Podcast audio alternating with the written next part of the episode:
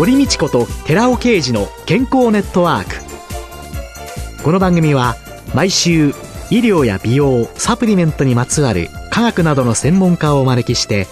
私たちの健康のために役に立つお話を伺う健康生活応援番組です。包摂体サプリメントと MGO マヌカハニーで健康な毎日をお届けするコサナの提供でお送りします。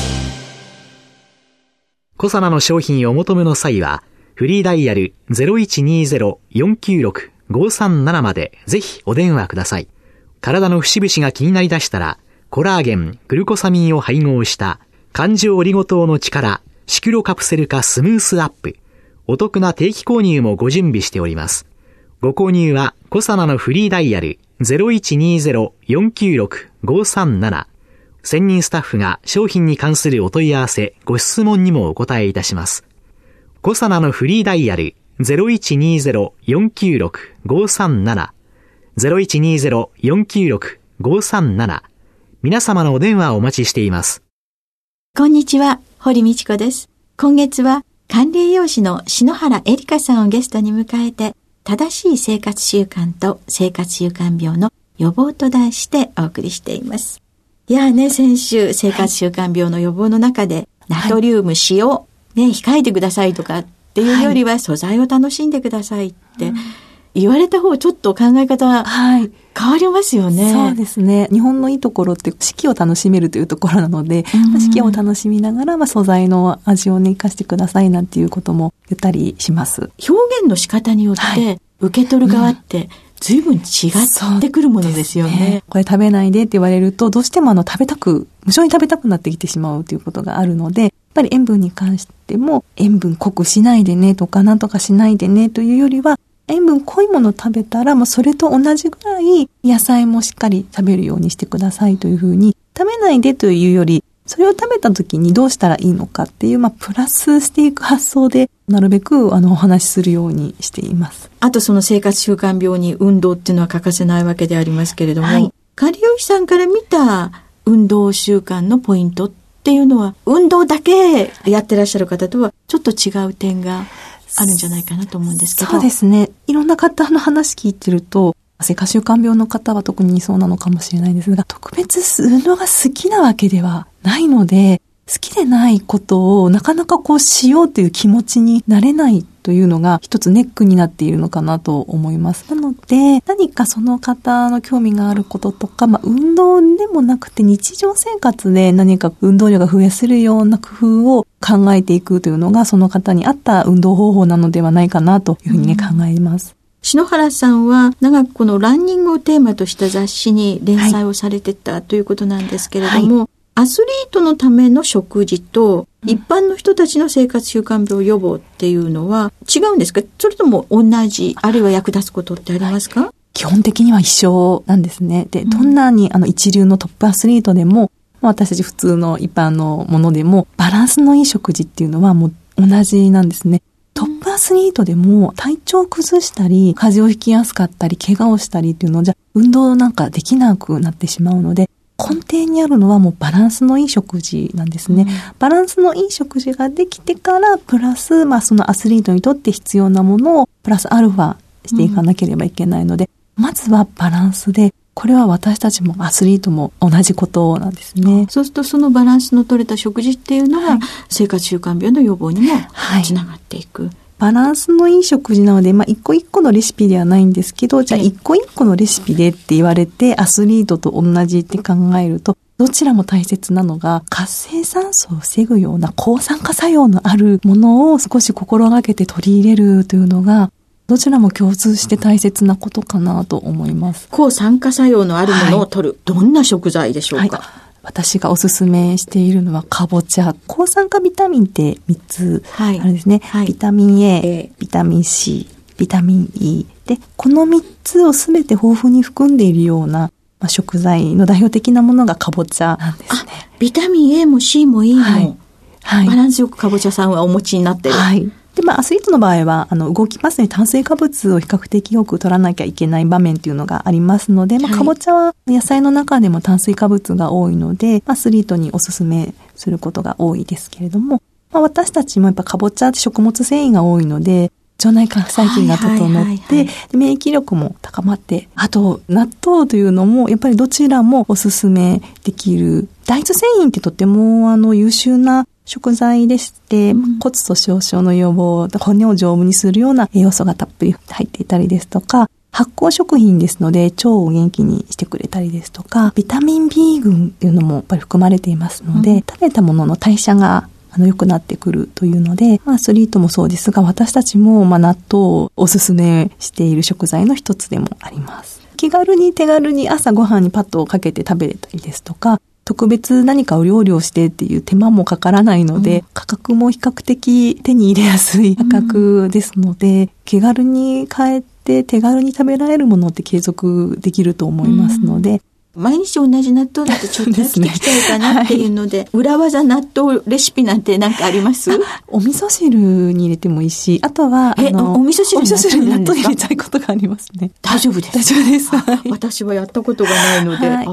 あと、まはいあ、山芋と一緒に召し上がったりですとか、あの、ええトマトを入れたりしても美味しかったりとかしますね。納豆、あトマト。トマトを入れるんですか？はい。はい普通にざく切りざく切りにしてトマトを入れたりですとか。へえ。あ、じゃあちょっと今晩から、明日からやってみます。目先が変わって。はい。ちょっとした工夫でそうですね。違ってくるんですね。はい。あとなんか、これも大豆製品なんですけど、油揚げの中に納豆を入れて、ちょっとあの煮て食べてみたりですとか。あら、なんかはいご兄弟が入ってるような。そうそうそうです。ちちょっといつもと違う感じで。ええはい揚げの中に納はい豆を入れて納豆たりしますね。はい。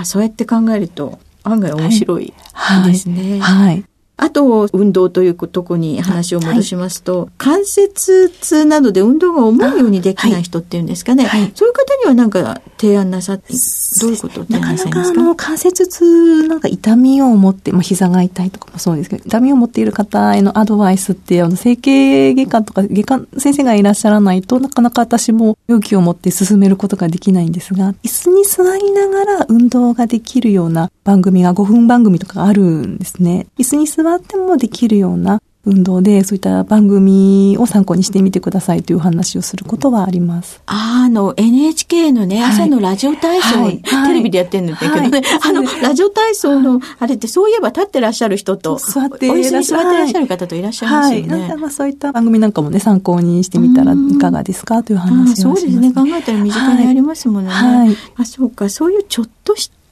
日常の中にあるものっていうのを、上手に使って、はい、いただきたいと思います。そういう意味では、普通の方もいろんなテレビをご覧になりながら、はい。なんかね、こういうのが良さそうだなって思ったら、お医者さんにね、確認されながら、これしていいですか、なんてことを確認しながらおやりになるといいんでしょうね。はい。じゃあ、そういう生活習慣病の運動の効果を高めるレシピなんてあります？運動の効果、同じ話になってしまうんですが、やっぱり偏って食べないことなんですよね。1にバランス、2にバランス。そうなんです。ではいなぜかというと、例えば運動すればエネルギーも使いますので、ご飯のようなものも必要ですし、動くことで筋肉がやっぱり傷つきますので、その傷ついた筋肉を修復させるためにタンパク質が必要だったり、ご飯や、まあ、タンパク質なんていうのが体の中でしっかり利用されるためには、野菜などのビタミン、ミネラルの力がないといけないというので、やっぱりですね、あのバランスなんですね。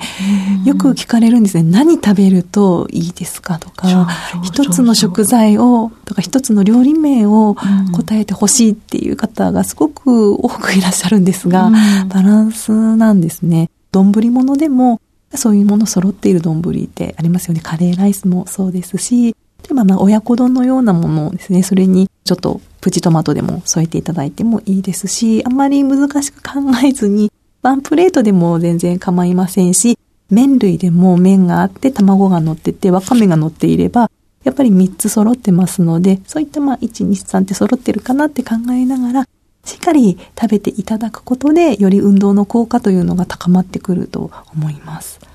ああそうすると食事の時にはい123炭水化物、ご飯麺類パンはい。というのと、まあ、1回目に教えていただいた2番目がお肉系統、うんタンパク質、うん大豆製品卵そういうものと3の野菜はい。あるいは海藻はい。その3つがちゃんと入ってるかなっはい。ていうのを、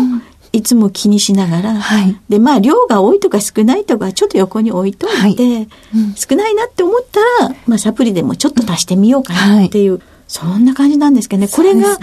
生活習慣病予防にもつながるし、はい。運動の効率を高めることにもなるし、はい。時々です。ね運動して痩せたいから、本当にご飯を抜いてしまったりですとか、うん。あの、せっかく運動したから、まあ、お肉食べると、油も多いから、食べないで、なんていうふうに書かせてしまう方もいらっしゃるんですが、逆にそれは効果が出てこないですので、やっぱりバランスを考えて、1、2、3って揃えながら 召し上がっていただくのが理想的ですね。うん。じゃあそういうのをいつも1、2、3あるかなはい。いうのを生活で、はい。の中で考えていくっていうことなんですね。はい。で、まあ、あの、サプリメント足りないのを補うっていうふうに伺ったんですけれども、はい。それ以外になんかこういう時にはこういうサプリメントとかっていうような特別なものって何かありますか？やっぱりあの私たちって生きていくために必要な栄養素ってまずは5大栄養素と言われているもので炭水化物、脂質、タンパク質、ビタミン、ミネラルなんですね。なので、この5つがまあ揃っていなければ、そういったものをサプリメントで取ろうかなっていうのをまず最初に考えていただきたいなと思います。あで、他のものを、まあ、もちろん取ってもいいんですけど、その5つが揃ってから、じゃあ他にもっていうふうに考えるようにしていただいて、まずは5大栄養素がバランスよく取れているのかなっていうところを最初に着眼点として、サプリメント選びにしても考えていただきたいと思います。今年のね、6月ぐらいから、はい。そろそろ商品が出てくるのではないかというように言われてますけれども、はい。今日本のサプリメントっていうのは、まあ一般の食品という扱いになっているので、い。ろいろなね、こういう働きがありますよというような機能が歌えないわけですけど、はい。この6月から機能を歌ったようなはい。商品が市場の中に出てくる。そうすると、今の教えていただいたその栄養素の基本の5つはい以外の使い方っていうののものが、だっと市場に出てくる可能性もないとは言えないですよね。そうですね。やっぱり体が一番欲しているものを、まあ、揃えてからでないと他のものをどんどん取ったところで効果というのがやっぱり薄いと思うんですね。まずは基礎作りというのをしていただけると、うんまあ、他のものを取った時により効果が出てくるのかなと思うので、うんまず一番優先的に考えるのはその5大栄養素と言われているものかなと考えています。うんそうすると、そのまあ5大栄養素。じゃあ、タンパク質が取れなかったら、アミノ酸だとかペプチドの、うんそんなもはいのを補ってもいいというはいうですねとなんでしょうかね。はいじゃあ、5大栄養素にあたるサプリメント、どんなものがあるのかっていうのをね、う ですねまあドラッグはいストアなんかでね、皆さんちょっとご覧になるといいのかもしれませんね。はい。今週のゲストは、管理栄養士の篠原恵里香さんでした。来週もよろしくお願いします。よろしくお願いいたします。続いて、寺尾刑事の研究者コラムのコーナーです。お話は、小佐奈社長で神戸大学医学部客員教授の寺尾啓二さんです。こんにちは、寺尾啓二です。先週、先々週と、アルファリポ酸の低血糖症の発症原因の解明、ラセミ体に含まれる S 体について紹介してまいりましたけども、今週も引き続きそのお話をさせていただきます。先週、先々週、低血糖症が起こる原因というのが、アルファリポ酸とインスリンの反応によるものであるというような説明をさせていただきましたけども、非天然の S 体のアルファリポ酸とインスリンが反応して低血糖症が起こっているのではないかというようなことで、その仮説を立てて実際に本当かどうかを証明してきているわけです。で、実際に非天然の S 体は血中のヒトアルブミンと反応して凝集物を作るだけではなくて、インスリンに対しても化学反応を起こして凝集物を作るというところまでお話ししました。その一方で、天然の R 体ではいくら加えても凝集しないということです。これらの結果から S 体はインスリンと反応して、できた物質が異物、つまり抗原として認識されまして、その抗体が作り出されたと考えられないでしょうかというところです。もしそうであるなら、前々回にお話ししましたように、考えられる機構通り、その抗体は血中で正常なインスリンと結合し、インスリンの働きを抑えると。そこで、膵臓は血糖値を正常に保つために新たなインスリンを分泌します。一方で、抗体との結合は緩くて、インスリンは簡単に脱離する。結果、大量のインスリンによって低血糖になったと考えるわけです。私たちはこのように現在 S 体とインスリンの凝集物が得られたというところから構造解明についても取り組もうと考えております。現段階ではまだ仮説の域を超えてません。このようなビトロ試験しか行えないわけですから仕方ないんですけども S 体が原因である可能性は非常に大きく高まっていると考えられます。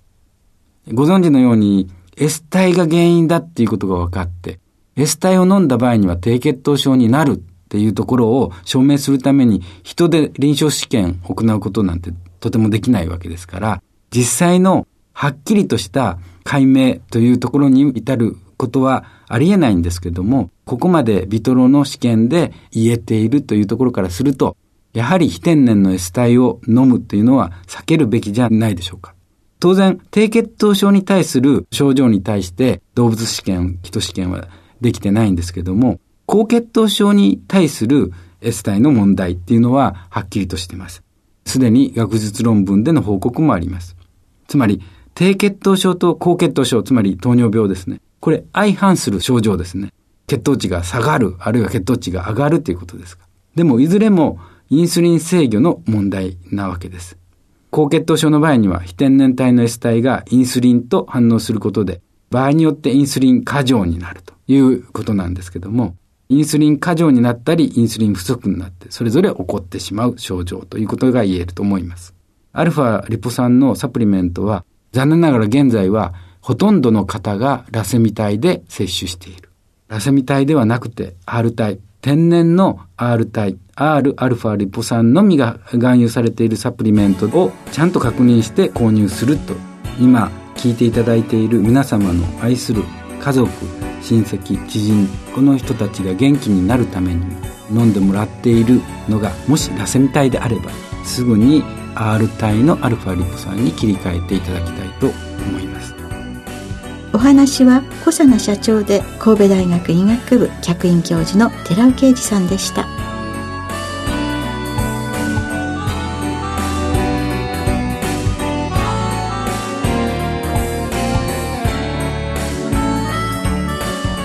ここでコサナから番組お聞きの皆様へプレゼントのお知らせです。1日摂取量に制限がなく無味無臭のアルファシクロデキストリンを使用した新しい食物繊維コサナのピュアファイバーを番組お聞きの10名様にプレゼントします。プレゼントをご希望の方は番組サイトの応募フォームからお申し込みください。コサナのピュアファイバープレゼントのお知らせでした。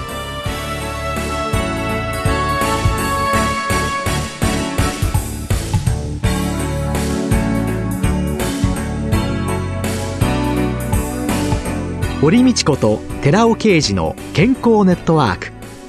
この番組は包摂体サプリメントと MGO マヌカハニーで健康な毎日をお届けする「コサナの提供」でお送りしました。